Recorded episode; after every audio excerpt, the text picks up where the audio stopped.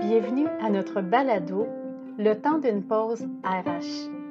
Co-animé par Nicolas Roy, vice-président chez EPSI et CRHA, et Sylvain Tessier, président chez ST Marketing. La gestion des ressources humaines peut parfois être complexe, mais prenons le temps, une pause à la fois, d'en discuter autour d'un café. Nicolas Roy et Sylvain Tessier rencontrent à chaque semaine des spécialistes ou des entrepreneurs et discutent sur des enjeux en matière de gestion des ressources humaines. Chaque épisode contient des conseils à intégrer dans votre quotidien, des informations qui vous feront réfléchir sur ces enjeux et des idées qui stimuleront des discussions quant à votre organisation et vos approches. Bonne écoute!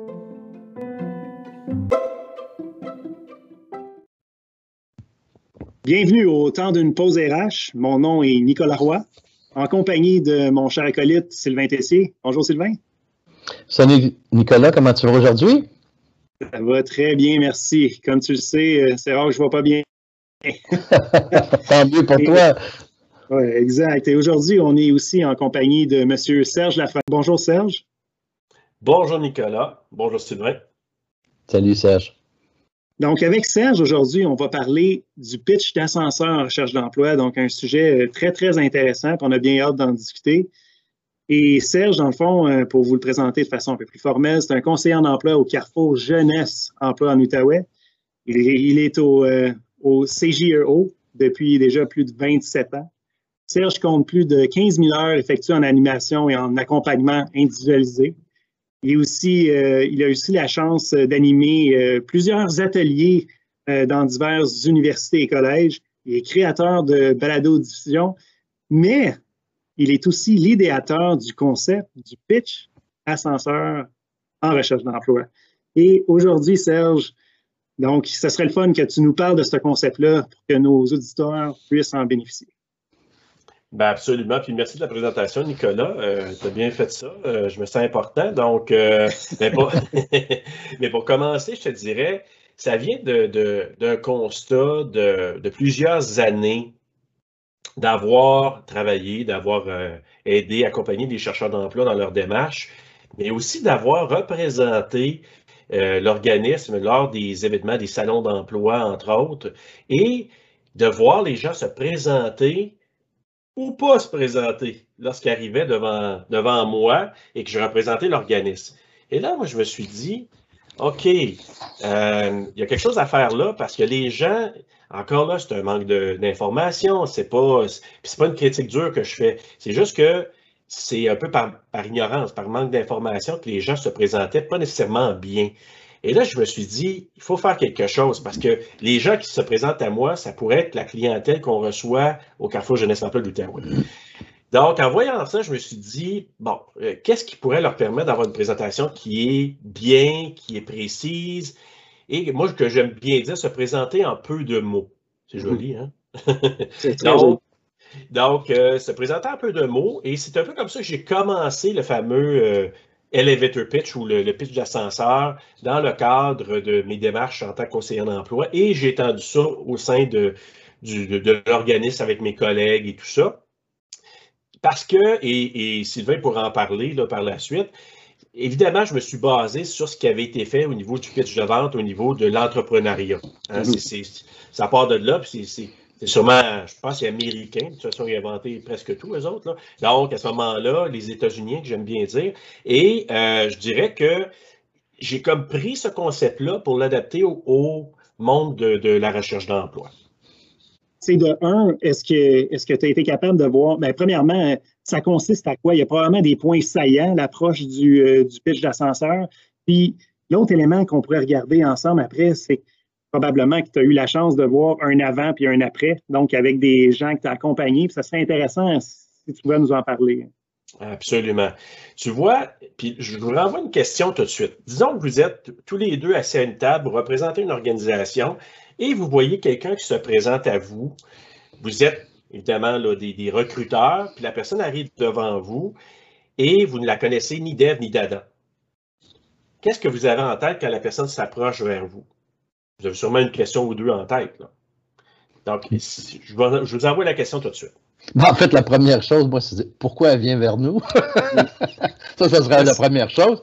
Et si elle, a, si elle a à me parler, cette personne-là, faut que rapidement, ça suscite un intérêt par rapport à ce qu'elle va me dire. C'est une bonne réponse. Moi, c'est motivation, puis aussi intérêt, tout à fait. Et je veux, je veux être capable de voir ce que cette personne-là peut offrir à mon organisation.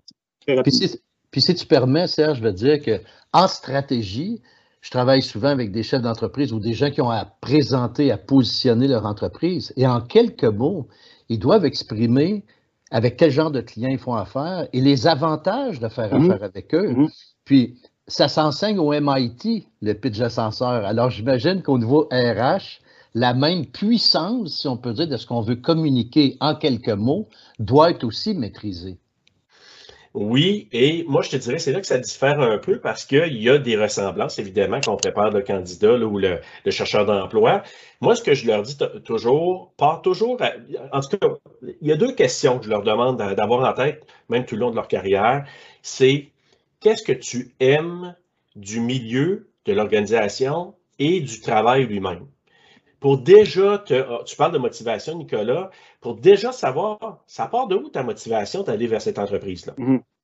Mm-hmm. Puis ça, ça va te servir toujours parce que si à un moment donné, tu vois que tu as une motivation qui descend, peut-être que tu vas te poser la question, tu vas essayer de comprendre pourquoi tu ne veux plus travailler là ou tu aimerais aller chercher d'autres opportunités. Donc, dès le départ, se poser cette question-là et tenir compte du contexte parce que moi, je l'utilise pour euh, que ce soit une question qui de parler de soi en entrevue. Tu ne veux pas qu'il prenne 10 minutes pour répondre à ça. Deuxièmement, si tu es dans une soirée de réseautage, tu peux te mhm. présenter sommairement. Troisièmement, moi, je l'utilise beaucoup aussi dans des salons d'emploi. Parce que c'est là que j'ai constaté que les gens ne se présentaient pas nécessairement bien. Alors, moi, ce que je fais, c'est tiens compte du contexte. Je reprends ce que vous m'avez dit tantôt. Je vous approche, je suis un chercheur d'emploi. Vous ne me connaissez pas, ni mon nom, ni euh, mon, mon bagage. Alors, moi, je dis au départ, présente-toi sommairement comme ça. Bonjour, M. Roy, M. Tessier, Serge Lafrenière, euh, je suis X, X bagage, euh, exemple, je suis conseiller en emploi, euh, j'ai tant d'années d'expérience. quand j'ai vu que vous étiez ici aujourd'hui, j'étais vraiment intéressé parce que, et là, je peux indiquer c'est quoi les postes que j'ai vu qui étaient affichés, et peut-être une qualification ou deux, et je viens vous rencontrer aujourd'hui pour en discuter. Donc, ça peut être juste amorcer quelques éléments comme ça pour que vous connaissiez mon nom, que vous sachiez qui je suis, donc, et de savoir un peu d'où je viens. Parce que moi, c'est ça, c'est quand les gens se présentaient à moi, la façon qu'ils se présentaient, c'est Ah, bonjour, monsieur, vous êtes du Carrefour Jeunesse Emploi, qu'est-ce que vous offrez? Mmh. Ouais. Euh, moi, je leur disais Ah, ben bonjour, oui, euh, j'aimerais savoir qui es-tu? Oui. En fait, en fait c'est que le préjugé favorable, il faut qu'il soit provoqué dès le départ. Ben oui, parce que tu ne connais pas la personne. Tu sais, dans une soirée de réseautage, peut-être que tu as déjà rencontré la personne, tu sais qui elle est. Quand tu vas en entrevue, ben, la personne a déjà soit passé des tests, tu as déjà le curriculum vitae, donc tu connais son nom, son bagage. Là, tu pars à zéro dans un, mm-hmm. élément, dans un événement de, salon ou euh, de, réseautage professionnel. Ça peut être euh, de zéro information. Donc, pars avec la base rajoute quelques informations, suscite la conversation et après ça, le reste va venir. Mais part avec quelque chose au départ intéressant. Puis ta motivation, là, euh, on parlait de motivation, je trouve ça super important recherche d'emploi aussi. Puis ça, c'est une des choses que je travaille toujours avec les gens. Trouve ta motivation, ton intérêt, parce que si tu me dis que tu vas aller travailler au gouvernement fédéral, puis je te pose la question pourquoi, puis tu me dis c'est les avantages sociaux puis le salaire, réponds pas ça à un employeur. Non. on s'entend là? Il y a sûrement d'autres motivations. On comprend, on s'entend, je sais que c'est ça, puis je sais que c'est beaucoup dans la tête des gens. Mais trouve-moi un élément qui te permet de te, démarquer, puis d'arriver euh, devant une personne qui va dire Ah, ok, c'est intéressant. Je sens que la personne s'est informée sur nous. Oui, c'est ça, créer, créer cette bonne première impression-là qui va pouvoir justement mener peut-être à une, à une suite justement à cet entretien-là. Mais c'est le moment qu'un chercheur d'emploi, je comprends bien, peut laisser cette bonne impression-là euh, à l'employeur. Exact. Puis ça, ça se pratique. Je l'ai fait à multiples reprises. On en parlera peut-être si tu veux tantôt, l'avant-l'après, mais c'est qu'au départ, quand on a positionné les, éléments de base, moi, je leur dis, dans un contexte comme ça, là, tu ne me dépasses pas 30 secondes. Non, c'est ça. Mhm. Tu ne dépasses pas 30 secondes. C'est sûr que les elevator pitch, dans beaucoup de situations, ils vont dire, mettons, à l'intérieur d'une minute. Ça, on le faisait beaucoup dans certains contextes. Mais quand tu arrives sur place, 15 à 30 secondes, l'essentiel, ensuite, la discussion va aller vers euh, peut-être euh, vers autre chose ou peut-être des questions que l'employeur aura pour toi. Est-ce que, pour certaines est-ce que pour certaines personnalités, euh, c'est plus facile de maîtriser son pitch d'ascenseur que d'autres? Il y en a, est-ce que c'est plus naturel, puis dans un sens, c'est comme si c'est naturel de le dire, puis en même temps, il y a un impact même sur la personnalité perçue, si on peut dire, de l'employeur par rapport à une personne, comment il va le dire? Parce qu'il n'y a pas juste les mots puis le dire comme un robot. Il doit avoir aussi la manière puis l'enthousiasme de le dire qui doit être important aussi. Absolument, absolument. Parce que il y a des gens qui sont, tu sais, c'est un poisson dans l'eau. Tu les mets là-dedans, leur oratoire, eh, mon Dieu, puis même le défi avec eux, c'est de les contraindre. Oui, c'est ça.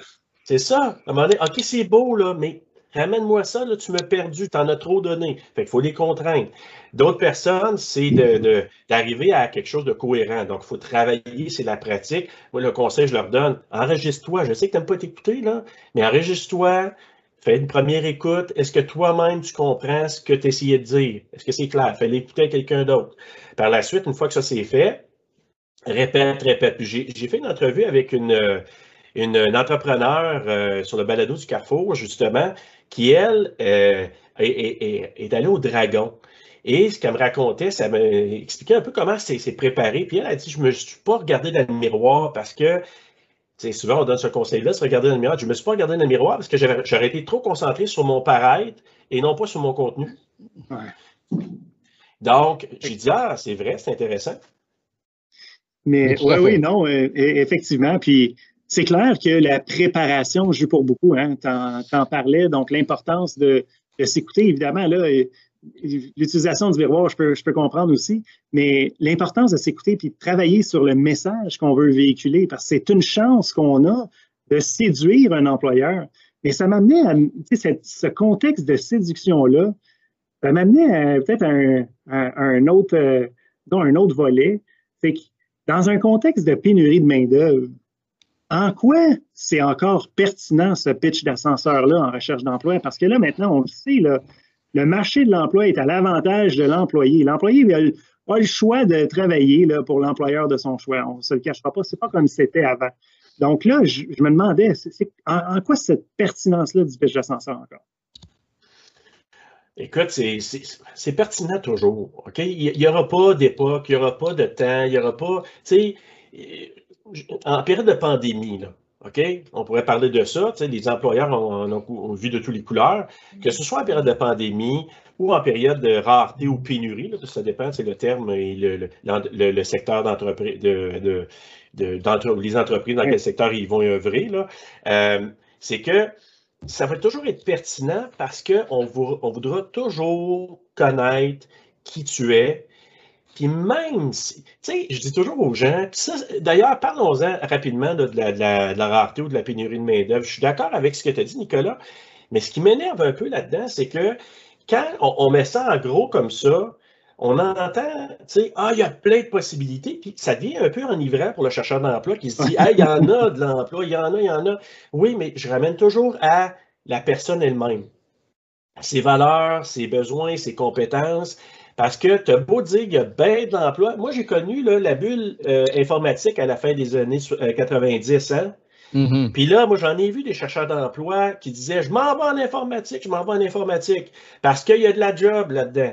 Puis quand les avions n'ont pas tombé le 1er janvier 2000, ben, et qu'il y a eu moins d'emplois dans le domaine de l'informatique après, que ça a baissé un peu, puis on a vu, il y a eu des crashs dans certains, euh, certains, certains en tout cas, secteur ou segment de cette. cette, euh, la fameuse peur du bug de l'an 2000. La peur du bug de l'an 2000, ben, on a vu que la personne qui est allée là pour des fausses raisons uh -huh. pas perdurer. Fait que si tu arrives, tu mets quelqu'un dans un contexte, s'il y a de la job là-dedans, je vais aller, je vais aller, un instant. Ramenons-nous à nous la connaissance de soi pour travailler là-dessus, pour que tu ailles, oui, vers la bonne entreprise. Après ça, l'entreprise, oui, elle aura le défi de dire, je vais être un employeur de choix, je vais offrir des bons, euh, des bonnes conditions et tout ça. Mais moi, je ramène toujours à l'employeur, oublie pas, tu réponds à un besoin, euh, pas à l'employeur, excuse-moi, au chercheur d'emploi ou l'employé potentiel, tu réponds à un besoin de l'employeur. En fait, est-ce qu'on pourrait dire, Serge, que le pitch d'ascenseur, dans un sens, c'est comme la réponse très résumée de la question fondamentale pourquoi toi plutôt qu'un autre? Ben oui, oui, absolument. Ou des fois, il y a des gens qui vont dire Peux-tu me parler de toi Qui es-tu etc. Donc, ça peut être un, mix des deux. Puis, justement, que ce soit en, période de, de, rareté ou peu importe, la question va arriver quand même. Puis c'est pas parce que moi j'ai connu des entreprises qui ont dit j'aime mieux attendre avant d'embaucher quelqu'un pour avoir le candidat euh, idéal. Hein. Idéal en parenthèse, parce que ce qui est vraiment idéal toujours non, mais d'avoir le meilleur candidat et de passer des, gens plutôt que d'avoir à gérer quelqu'un qui n'est pas à sa place. Là, ça, c'est un autre combat. Donc, moi, je dis aux chercheurs d'emploi, à la base, c'est bien beau d'avoir, euh, d'entendre ça dans les journaux, dans les médias et tout ça. Il reste que ça part toujours de toi tu réponds à un besoin des employeurs. Puis c'est comme ça que je les prépare. Donc, le, pitch de vente ou le pitch ascenseur, ben, je travaille peu importe là, s'il pleut, s'il fait beau, s'il y a beaucoup d'emplois, il n'y a pas beaucoup d'emplois, parce que de toute façon, quand tu vas te démarquer, parce que tu vas être bien préparé, puis tu vas avoir conscience de ce que tu peux présenter à un employeur, ben, tu vas aller cogner à une autre porte, tu vas avoir plus de chances de toute façon si tu veux évoluer dans ton, dans ton, domaine professionnel, ça va t'aider aussi parce que tu vas te connaître davantage et tu vas pouvoir aussi mieux te préparer et mieux te présenter par la suite dans d'autres euh, circonstances. Oui, puis si on s'entend, c'est la responsabilité quand même de l'employé, justement, de bien se présenter, d'être capable de transmettre le message qu'il veut bien transmettre. Il y a aussi la responsabilité de l'employeur après, c'est de s'assurer. Donc, il y a la première bonne impression, il nous a fait de bonne impression. Maintenant, il possède-tu aussi ce qu'on cherche? Euh, comme compétence, il répond-tu au profil dont on a besoin, puis etc. Et là, ça, ça devient, ça devient la responsabilité de l'employeur d'évaluer tout ça. Absolument. Puis, euh, Sylvain, tantôt, tu mentionnais, est-ce qu'il y a des gens qui sont plus, ont plus de facilité que d'autres? Oui. Là où ça va les amener, c'est de devenir plus naturel mm-hmm. dans la façon de livrer leur, pitch de vente, leur pitch d'ascenseur. Je donne un exemple concret. J'ai euh, accompagné une, dame qui était d'origine camerounaise elle finissait son bac en comptabilité. Et moi, je représentais Carrefour à Luco pour un salon d'emploi. Elle se présente à moi, elle dit Tiens, je veux me pratiquer, je veux me pratiquer avec toi. Je dis OK, vas-y. Super belle présentation. Donc, j'ai dit maintenant, va te présenter, va voir les employeurs comme ça. Donc, elle est allée voir les employeurs, puis elle, s'est présentée sommairement. Et je ne sais pas si c'est quand elle est approchée euh, lors des euh, CRHA euh, ou non, plutôt lors des, des comptables, les CPA les Donc, et là, euh, là, avec l'échange avec le monsieur, elle dit Je vous regarde, vous. Elle dit Il me semble que vous, avez, vous auriez besoin d'une, d'une assistante. Donc là, le monsieur, il est parti à rire, ben, ça lui a valu une entrevue. c'est ça. Vous comprenez? Ah c'est qu'elle avait une base très bonne, elle la maîtrisait, puis ensuite, elle a pu jouer avec sa base parce qu'elle est devenue plus naturelle avec ça. Elle a joué avec sa personnalité aussi et avec sa personnalité, absolument, absolument. Mais je ne peux pas dire à quelqu'un d'autre fait ça, ça va fonctionner, impossible. Mais est-ce que je peux te demander, tu sais, comme quand je travaille des pitches d'ascenseur, puis je fais pratiquer en jeu de rôle, c'est des gens qui ont à présenter. Puis je leur dis souvent, il faut que tu parles, par exemple, du type de client avec lesquels que tu es, les avantages de faire affaire avec toi, puis des fois l'expérience, l'expertise depuis tant d'années, etc., pour au moins susciter une conversation. Le pitch d'ascenseur au niveau RH, au niveau d'un employé, qu'est-ce qu'on devrait retrouver systématiquement comme dimension, si on peut dire? Tu sais, les, trois points qu'on devrait toujours retrouver dans un pitch d'ascenseur, c'est quoi? Moi, je te dirais, là, euh, je peux peut-être en dire trois, quatre, mais je te dirais, bien évidemment, se nommer dès le départ si la personne ne te connaît pas, de nommer ton, bagage professionnel, c'est-à-dire formation, expérience. Sommairement, tu ne vas pas dans les gros détails. Et tu peux y aller avec, euh, je dirais, une plus-value. Exemple, tu sais que l'employeur, parce que tu as fait tes recherches avant, hein, tu sais c'est quoi le poste qui est disponible. Donc, quand tu arrives sur place, tu sais qu'eux, ils cherchent un, représentant bilingue qui a telle, telle euh, compétence et tout ça. Ben, et toi, tu les as. ben pourquoi ne pas le dire? Et en, regardant l'offre que, vous avez euh, fait paraître, j'ai vu que vous recherchez ça, et ça, je peux vous apporter ça aujourd'hui. Tu sais, tu mets une petite boucle à ta présentation, et j'ai décidé de venir en discuter avec vous, donc euh, voilà. Tu n'as pas besoin d'aller dans des grands détails. Mais c'est et tellement l'importance de se préparer avant. Moi, c'est ça que, que, je suis un peu un, prêcheur là, des fois dans le désert, mais de le fond, euh, à un moment donné, c'est moins désert. Là, les gens commencent à l'adapter un peu plus à leur façon. pour moi, c'est un peu les points que je te dirais que j'aime bien voir. Et après ça, la petite boucle selon la personnalité de la personne. Moi, je vais au plus simple. Mm-hmm. Après ça, on peut mettre les boucles selon l'aisance de l'individu par la suite. Mm-hmm. Très bien. Est-ce qu'il y a une mise en garde sur le pitch d'ascenseur? Parce que moi, comme, euh, comme, euh, comme dirigeant d'entreprise, c'est clair que c'est déjà arrivé où est-ce que j'ai eu une super bonne première impression dans un court laps de temps et la bulle suite à l'évaluation, par exemple, a complètement euh, éclaté. Je me suis rendu compte que ah, ce que j'avais vu peut-être à l'origine, mais c'est pas nécessairement ce que j'ai eu. Et je me suis rendu compte que souvent, quand ça arrive, c'est que les gens soit embellissent qu'ils sont réellement, ou ils donnent une version qu'ils ne sont pas réellement. Ça, c'est-tu quelque chose euh, dans le cadre de ton métier, Serge, que tu as, vu réellement? Je peux-tu juste euh, faire du pouce à la question? Je dis souvent qu'un pitch d'ascenseur, c'est pas un pitch de pédaleur. oui, oui, c'est une très bonne question. Et euh, je te dirais, moi j'avais une collègue qui disait des fois l'expression grosse façade, petit magasin. oui. Ouais. Et ça. J'avais jamais entendu celle-là, mais quand même, quand même assez bonne. Donc, je te dirais que pour moi, là, cette image-là, elle est importante parce que j'essaie de prémunir les gens ou des. Tu sais, quand je travaille, dès le départ, c'est quelque chose que j'adresse tout de suite, d'y aller avec la vraie image. Uh-huh. Je leur dis, quand tu vas te présenter, que ce soit en entrevue ou une rencontre informelle, tu ne vas pas donner une image, justement, puis ensuite, ils vont dire, hey, euh, tu sais, tu rentres en emploi quelques semaines plus tard, le lundi, puis à un moment donné, est-ce que c'est vraiment la personne que j'ai vue en entrevue? Mm-hmm. Est-ce que c'est vraiment la personne que? Donc, moi, je, le, je le, mentionne toujours, l'importance de d'y aller avec ce que j'appelle un noyau, tu sais, notre fameux noyau de compétences, puis de bâtir là-dessus. C'est pour ça, moi, la psychométrie, j'y crois énormément pour être en mesure d'avoir son noyau de compétences, puis travaille avec ce noyau-là. Tu n'es pas une personne. Je sais que tu dis, ah, j'aimerais ça. Tu peux améliorer des facettes, mais ton noyau de compétences, c'est important et c'est avec ça qu'on pratique, c'est avec ça qu'on décortique, qu'on met des éléments pour faire le CV, évidemment, pour se préparer à une entrevue, pour le pitch de vente. Donc, c'est tellement important, Nicolas, parce que c'est sûr que pour moi, euh, de donner une fausse image, ça peut t'amener plus loin, mais ça peut mmh. te, te faire tomber euh, d'un escabeau, d'une échelle euh, assez rapidement, de te monter rapidement, mais tu peux redescendre assez rapidement et ça sert personne. Je, trouve ça, je, trouve ça, intéressant que tu mentionnes ça, Serge, parce que c'est arrivé quand même régulièrement où est-ce que j'ai vu ça. Puis je pense que c'est bien de mettre en garde les gens sur, ce, sur, cet élément-là aussi. Et comme employeur aussi, de garder en tête que c'est une première impression, c'est intéressant. Ça nous dit, hey, by the way, je veux continuer peut-être avec cette personne-là, mais quand même d'évaluer euh, ses compétences avant, avant de procéder, par exemple, à un embauche. Oui, puis je te dirais, là, de, ce qu'on commence à voir, nous, là, c'est certaines organisations qui commencent à, passer par des organismes comme nous pour avoir déjà un premier aperçu, s'ils mm-hmm. savent que la personne, tu sais, avez-vous des gens, quelques références? Parce que dans certains cas, nous, on, travaille avec des gens sur quelques jours jusqu'à quelques semaines. Mm-hmm. C'est sûr qu'on ne sait pas si c'est un bon comptable, on ne sait pas si la personne est un bon architecte ou un bon euh, représentant des ventes. Par contre, on est capable de dire la personne est toujours à l'heure, elle est là, elle a une bonne attitude, bon travail d'équipe. Moi, j'ai servi de référence dans des années, je te dirais, là, certaines années, j'ai servi de référence à peu près 30, une trentaine de fois, 25 à 30 fois auprès de clientèle avec qui j'avais travaillé pendant euh, quelques semaines.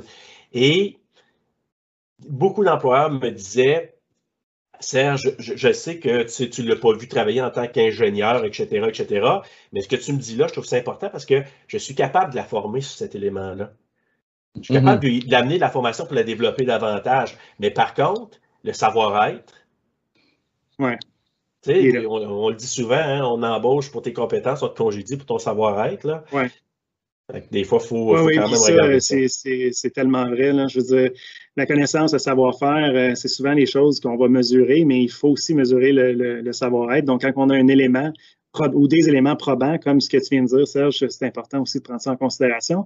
Et on va aussi ajouter à ta description d'expert depuis 27 ans, tu as fait à peu près 800 euh, références donc pour des gens, donc c'est pas rien.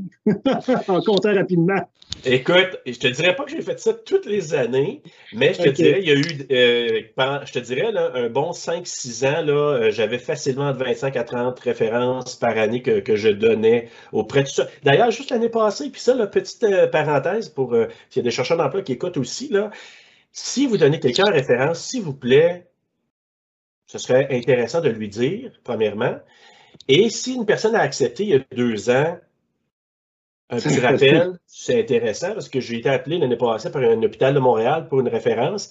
La personne, ça faisait deux ans que je, mettons, un an et demi, je n'avais pas eu de ses nouvelles. Donc, c'est ça aussi, c'est garder contact dans ton milieu et d'actualiser tes références. Là. Petite mm. parenthèse, mais je trouve ça important parce que les gens souvent ignorent ça puis se retrouvent à la dernière minute avec euh, à paniquer. Là. Je sais qu'il y a beaucoup, puis là, peut-être vous pourrez voir euh, de votre côté, mais je sais que certaines entreprises maintenant sont moins friandes de références.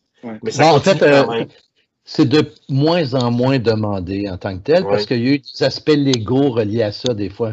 C'est-à-dire des gens qui ont ils, en ont profité pour se soulager, puis c'était pas nécessaire. Alors, c'est des questions légales qui ont, qui ont fait en sorte qu'ils euh, sont un petit peu plus euh, frileux par rapport à ça. De toute façon, on s'entend qu'une vérification de référence, c'est pas ce qui a la meilleure valeur en termes de prédiction future en emploi, là.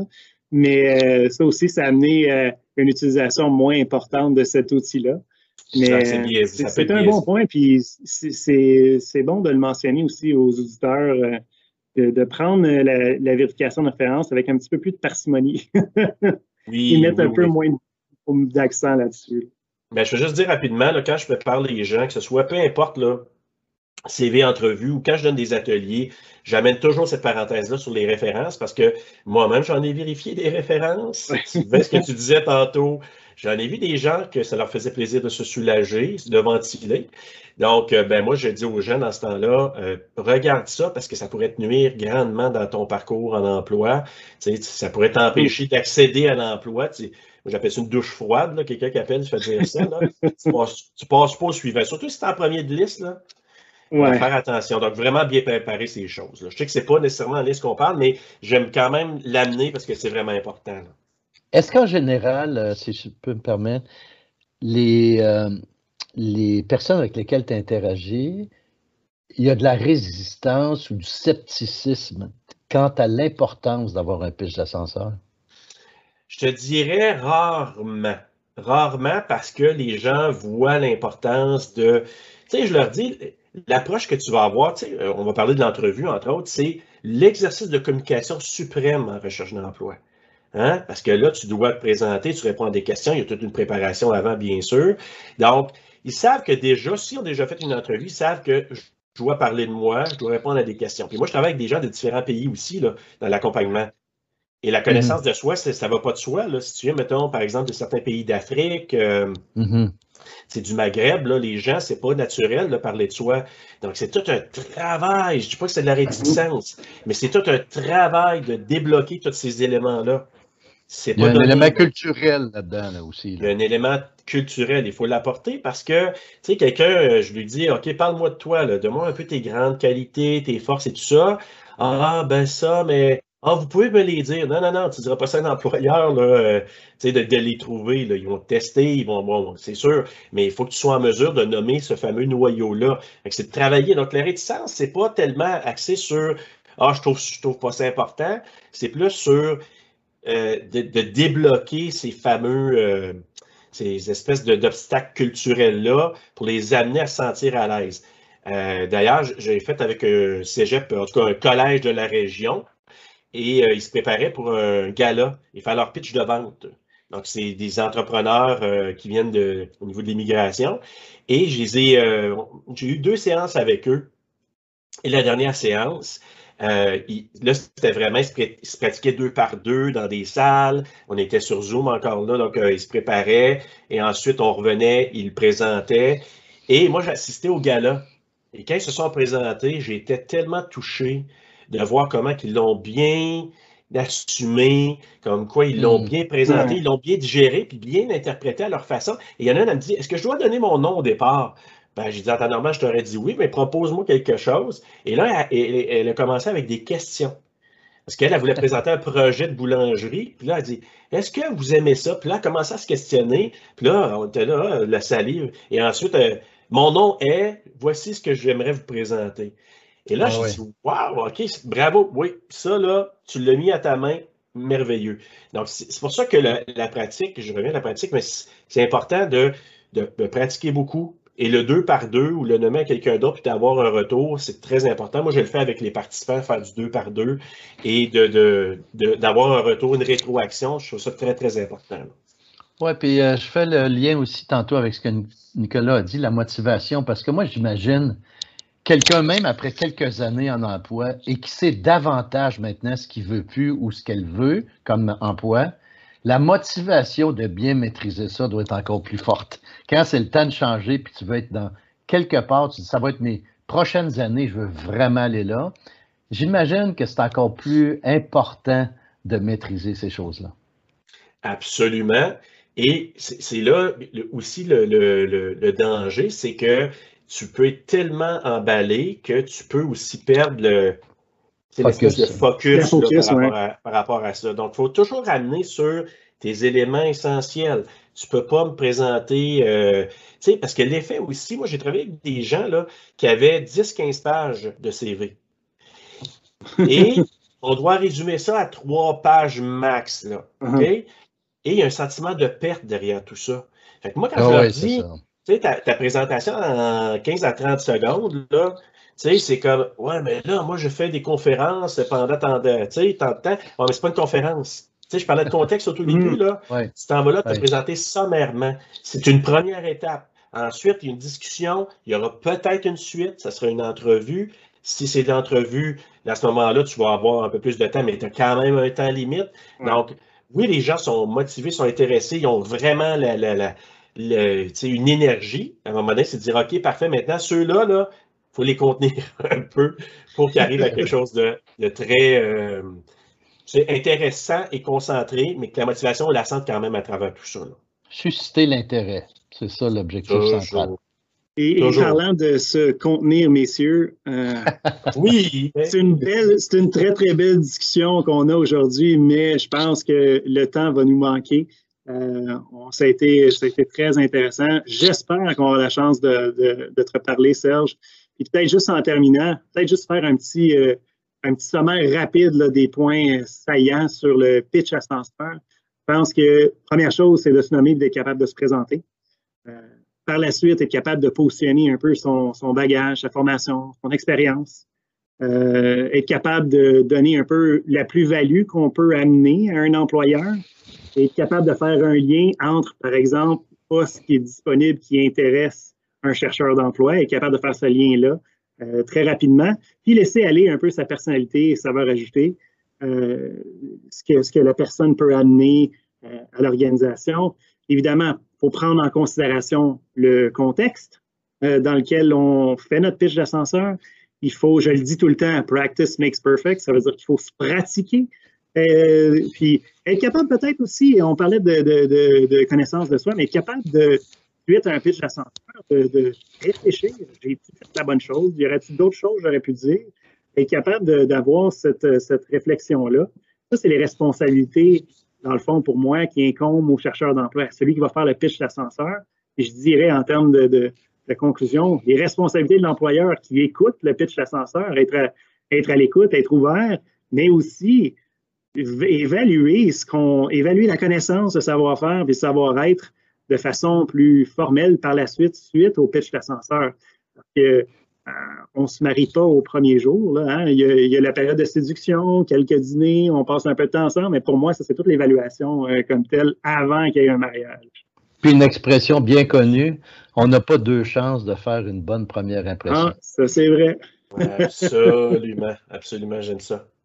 Donc, Exact. Serge Lafrenière, un très grand merci d'avoir participé aujourd'hui à ce balado. Sylvain, merci beaucoup encore une fois. Merci à toi, Nicolas. Chers Merci. auditeurs, merci d'être à l'écoute. C'était au temps d'une pause RH. Au plaisir.